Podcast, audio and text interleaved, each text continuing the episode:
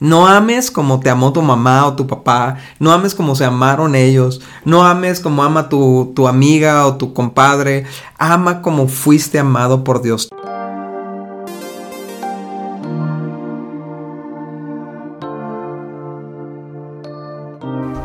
Qué onda amigos? ¿Cómo están? Yo soy Cintia y aquí está mi esposo Daniel y este es nuestro podcast Indivisibles y estamos muy contentos de recibirlos, que nos escuchen en su carro o en su casa o en el celular, en el gym, no sé dónde anden, pero estamos muy contentos de saludarlos. Sí, y estamos en una serie de temas que se llama Reenciende tu matrimonio porque es bien fácil que se apague el, amor o que se apaguen diferentes áreas del matrimonio si las descuidamos, ¿no? El, veíamos este principio en la Biblia cómo en el altar hay un fuego que tiene que mantenerse encendido, ¿no? Y, es lo mismo que pasa con el matrimonio, o tenemos que ser muy intencionales en mantener el fuego de nuestro matrimonio bien prendido, ¿no? Ya sé, y, en estos días hemos hablado de varias cosas, ¿no? Hablamos de cómo encender nuestra amistad, de encender nuestra comunicación, y hemos visto otros temas y les invitamos que si esta es la primera vez que nos escuchan, vayan y escuchen los primeros temas y vayan en ese orden, este, para que vayan entendiendo muy bien el punto del que, el que hemos estado hablando, pero... Pero bueno, el día de hoy vamos a hablar de algo muy importante también y es el tema del pacto. Y es algo que como que se ha ido perdiendo, no solamente necesitamos reencenderlo entre nosotros, sino yo creo que como sociedad hemos apagado el tema del pacto como algo innecesario. Es decir, la gente piensa que no necesita casarse, que no necesita un documento, que no necesita una boda, una oración en frente de, de sus familias y creen que pues solamente van a permanecer por e, por, ellos mismos, ¿no? Por, por, sus ganas de estar juntos porque se aman y todo. Sí, por echarle ganitas, ¿no? Exacto. Y, la verdad es que, bueno, respetamos la opinión de todos, pero nosotros, como ustedes lo saben, nuestra opinión no está basada en nosotros, sino en lo que dice la Biblia. Y la Biblia habla de un pacto matrimonial. Ahora, muchos de los que nos escuchan pues sí, sí tomaron el paso de, comprometerse delante de Dios, delante de su familia, hicieron un pacto, dieron esas promesas, esas cartas que sacaban en la boda y todos llorando, ¿no, Dani? Este, leyendo todas las promesas que se hicieron y, y este y, estuvo súper bonito, ¿no? Ese pacto eh, que tú hiciste con tu esposa, le diste un anillo, ella te dio un anillo a ti y está súper bien. Pero ¿qué pasa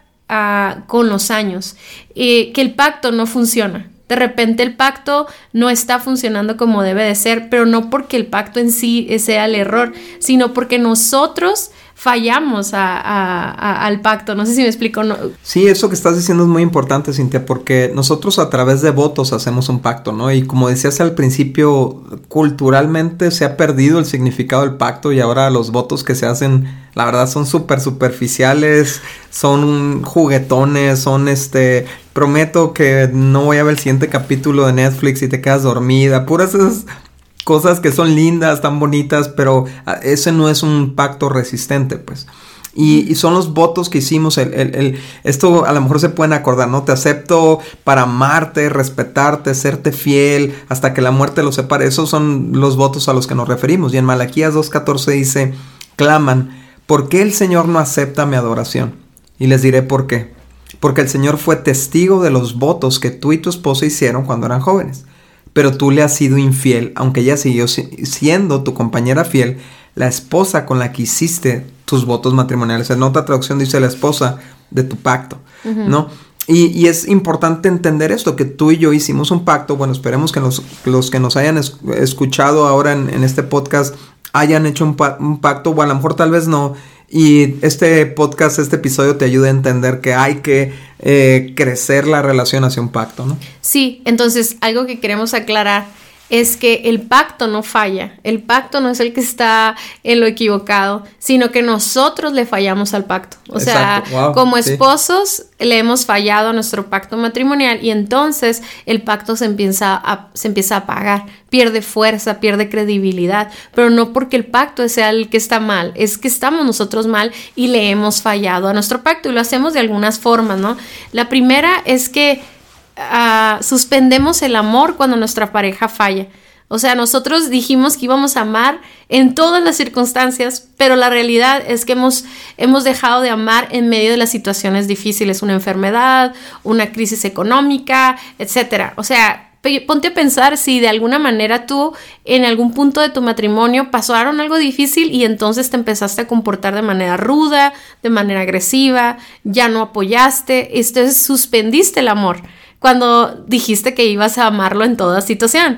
También cuando mostramos rechazo a nuestro cónyuge por sus formas de ser que no nos gustan. También dijimos te acepto.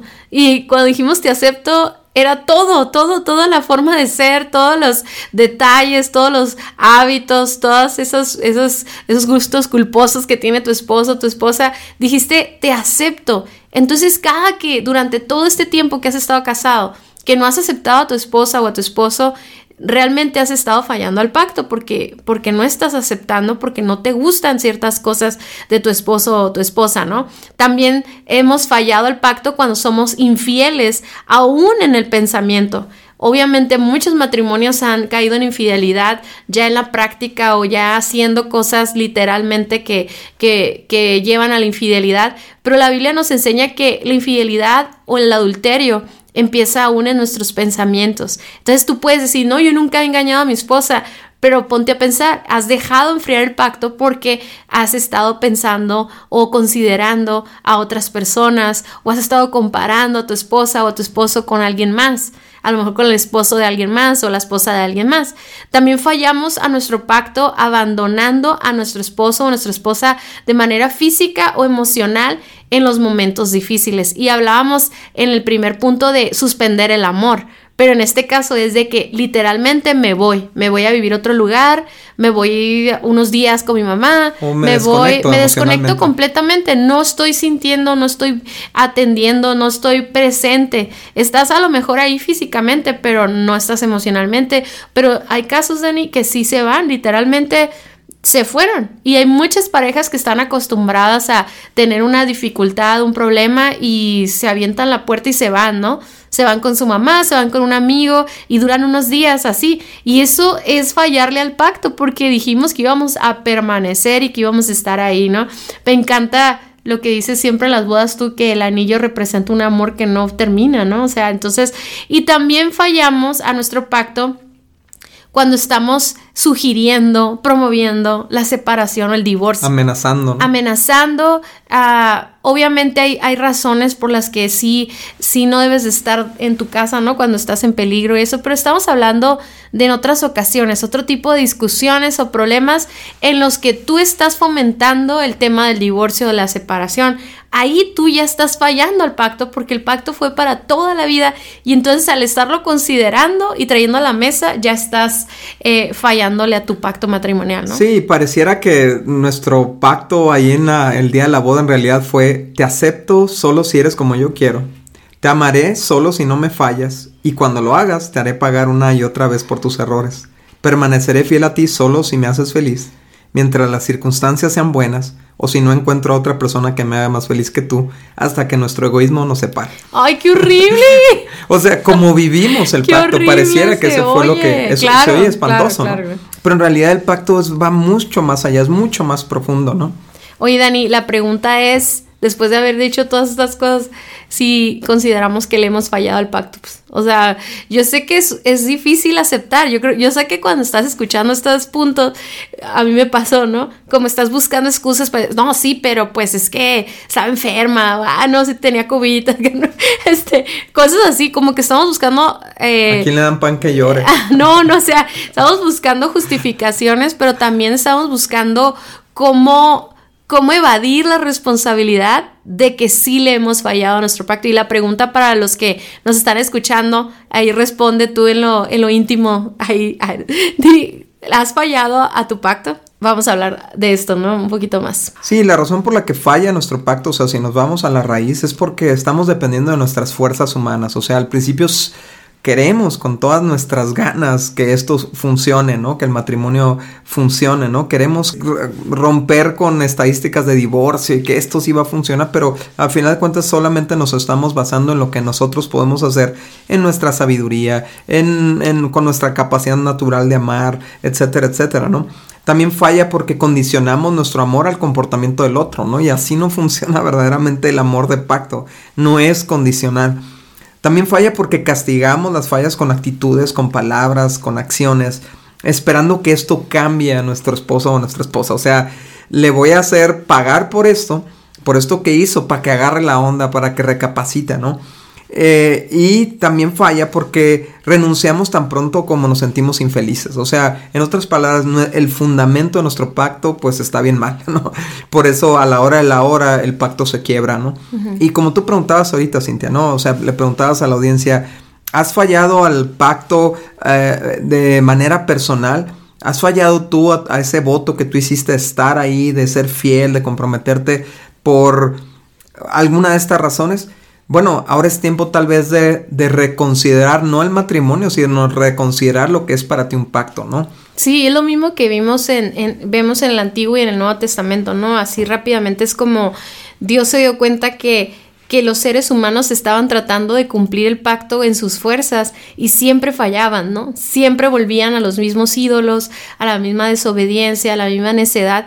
Y entonces Dios trae esta solución de un nuevo pacto.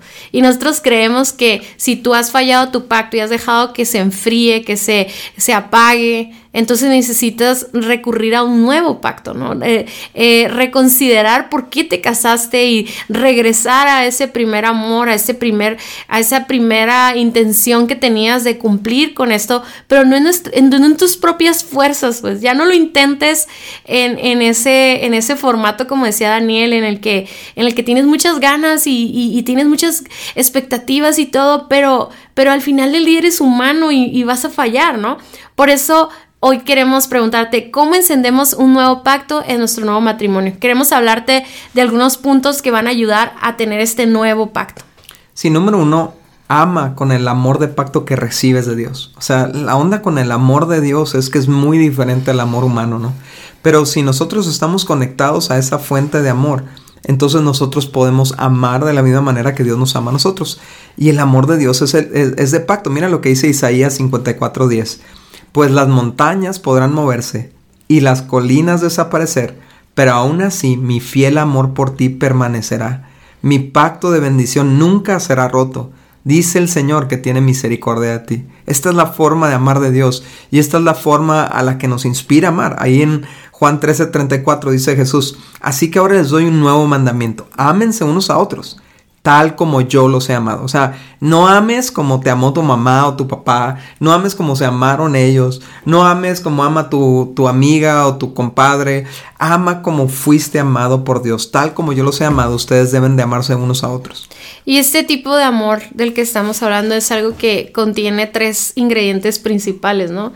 El primero es la misericordia en las fallas, y la misericordia es no dar el castigo que la otra persona se merece. Es empezar a amarnos a pesar de las fallas y no darte un silencio o un trato este no cordial solamente porque te equivocaste, sino demostrarte amor en ese momento, ¿no? Esa es misericordia y es parte de ese amor que Dios nos da a nosotros. También es esa gracia inmerecida, que es un regalo inmerecido que Dios nos da, que no solamente no nos castiga, sino que nos llena de bendiciones y nos demuestra muestra su amor de mil maneras, ¿no? Bendiciendo nuestras vidas, siendo generoso con nosotros. Y así somos nosotros cuando tenemos un nuevo pacto. Amamos a pesar de las fallas y no nos quedamos limitados solamente en no castigarte, sino que te doy mi amor, te doy mis expresiones de amor, te abrazo, te comprendo, te doy, te doy todo mi apoyo, te acompaño en la restauración, etcétera, ¿no?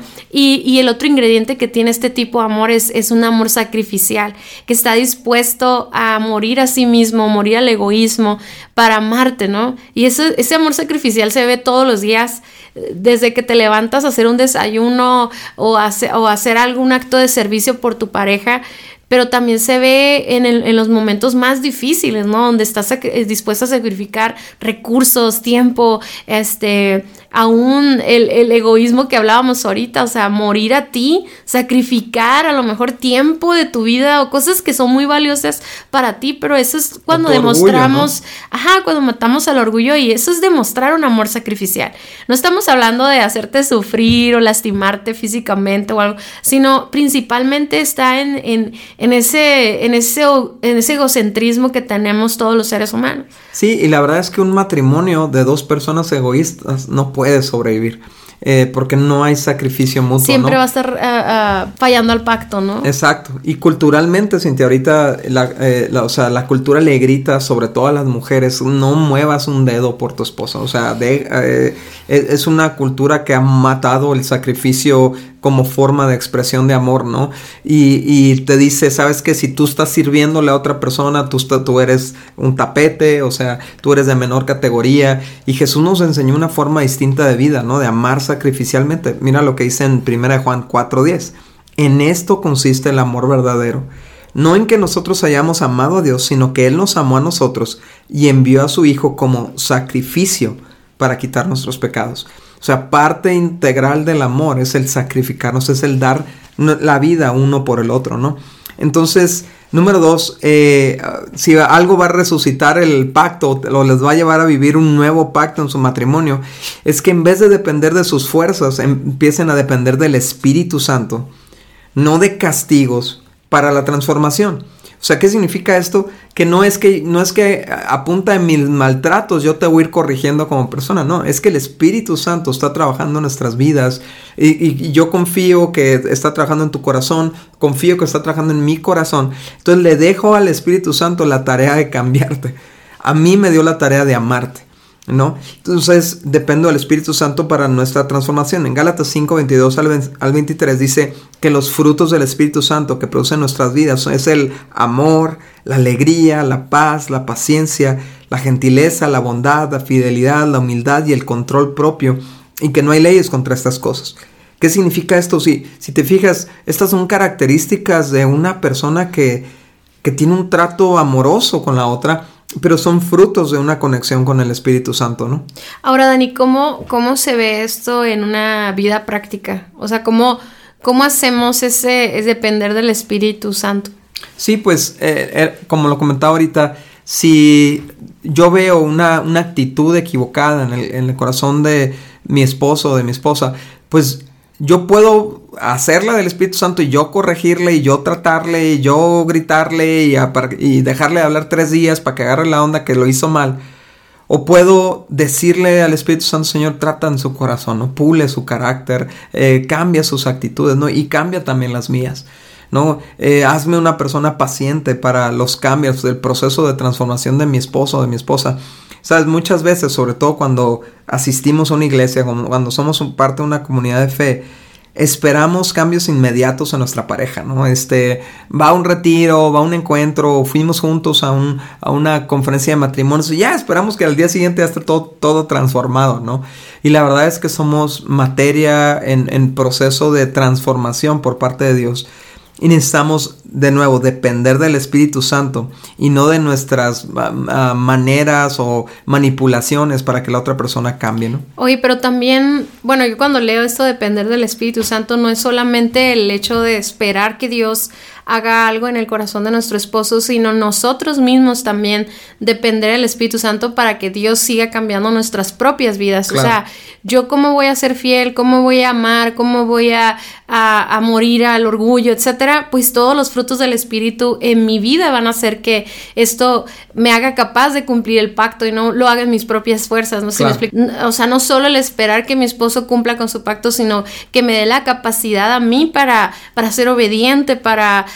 pero esto lo hacemos al leer la Biblia, al adorar, al buscar congregarnos, al, tener tiempos de oración.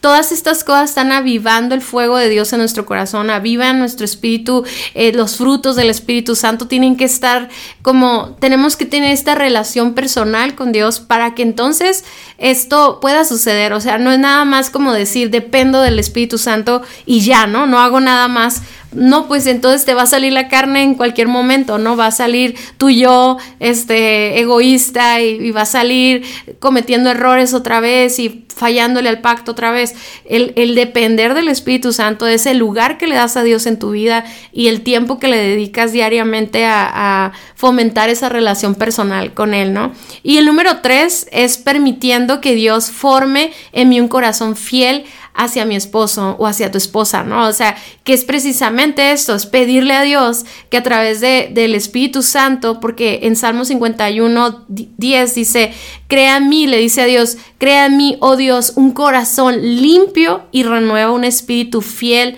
dentro de mí. Entre más paso tiempo con Dios, Dios está haciendo una transformación de mi interior y se empieza a reflejar en mi exterior. Y es bien importante que que cuando vemos infidelidad en nuestro corazón al pacto, y no estoy hablando de que te quieras ir con otra persona, sino ya no quieras amar, ya no quieras estar con él, ya no quieras aceptarlo, eso es, eso es una infidelidad al pacto, ¿no? este, que tú ores a Dios, tú le pidas a Dios, no, no, no, le, no busques más pretextos para asegurarte de que tienes razón en, en tus argumentos, sino pídele a Dios que genere en ti un corazón fiel. O sea, que aún en tus pensamientos Dios te puede ayudar a quitar todo pensamiento que te está trayendo argumentos, ideas de que, de que ya no deberías de estar juntos, de mira si podrías vivir sola, mira si podría, o sea, todos los, todo lo que nos bombardea todos los días nos está hablando de que, de cómo nos está dando argumentos para ser infieles al pacto. Pero entonces necesitamos orar a Dios y pedirle que transforme nuestro corazón. Porque al final del día, Dani, yo creo que mucho de lo que hablamos en Noviazgo Alternativo, que es nuestro otro podcast para novios, es como el corazón infiel desde jóvenes ya lo traíamos. O sea, al final del día tienes que aceptar que tu corazón es muy dado a, a, a, no cumplir, a dejar las cosas tiradas, a, a buscar excusas para, para no cumplir con tus promesas. Entonces, al final del día tu corazón puede que ya venga desde antes de casarse con una infidelidad dentro de él, pero tú le puedes pedir a Dios que cambie ese corazón y te dé un corazón fiel para tu esposo o para tu esposa, ¿no? Sí, así es que un verdadero amor de pacto es lo que va a poder llevar nuestro matrimonio hasta los últimos días de vida. Pero eso no es algo que podamos lograr con nuestras propias fuerzas, es, es algo que únicamente permaneciendo conectados al amor de pacto de Dios podemos lograr. Entonces hoy te invitamos a que reflexiones y a que pienses si, si a lo mejor en tu corazón necesitas hacerle, hacer un nuevo pacto para tu matrimonio, para tu familia. A lo mejor ya, ya, habías estado pensando en dejar a tu esposo o a tu esposa. A lo mejor habías estado eh, pensando en, en, en irte con otra persona. Y más bien lo que necesitas pensar el día de hoy es, es, que necesitas un nuevo pacto, como el que Dios hizo contigo. Y todo empieza, y todo empieza con tu conexión con Dios, ¿no? Todo empieza con depender de Dios. Si te fijas, este ha sido el centro del tema, ¿no? Depender de Dios para poder dar un amor como el que Dios nos da. Entonces, ¿por qué no hacemos esto? ¿Por qué no oras ahí donde estás? No importa que vayas en el carro, nomás no cierres los ojos y vas manejando. Pero le puedes decir a Dios, Señor, yo te pido, Señor, que me ayudes a ser una persona de pacto así como tú eres un Dios de pacto, Señor. Ayúdame a, tener esta clase de, amor de pacto que tú me ofreces todos los días, Señor. Este, este amor fiel, este amor ah, que permanece para siempre, Señor. Ayúdame, Señor, a renovar mi pacto, Señor, y, ver mi matrimonio, Señor, como, como una institución creada por ti para darte gloria a ti, Señor. Yo decido amar a mi pareja, Señor, en las buenas y en las malas, en la salud y en la enfermedad en la riqueza y en la pobreza, hasta que la muerte nos reúna contigo. En el nombre de Jesús. Amén. Muchas gracias por haber escuchado nuestro podcast. Para nosotros es muy importante escuchar tus comentarios. Síguenos a través de nuestras redes sociales en Somos Indivisibles, en Instagram y Facebook. Y también puedes ver todos nuestros contenidos adicionales en nuestra página vivoalternativo.com. Si este podcast fue de ayuda para ti, te invitamos a que lo compartas con otros matrimonios. Hasta la próxima.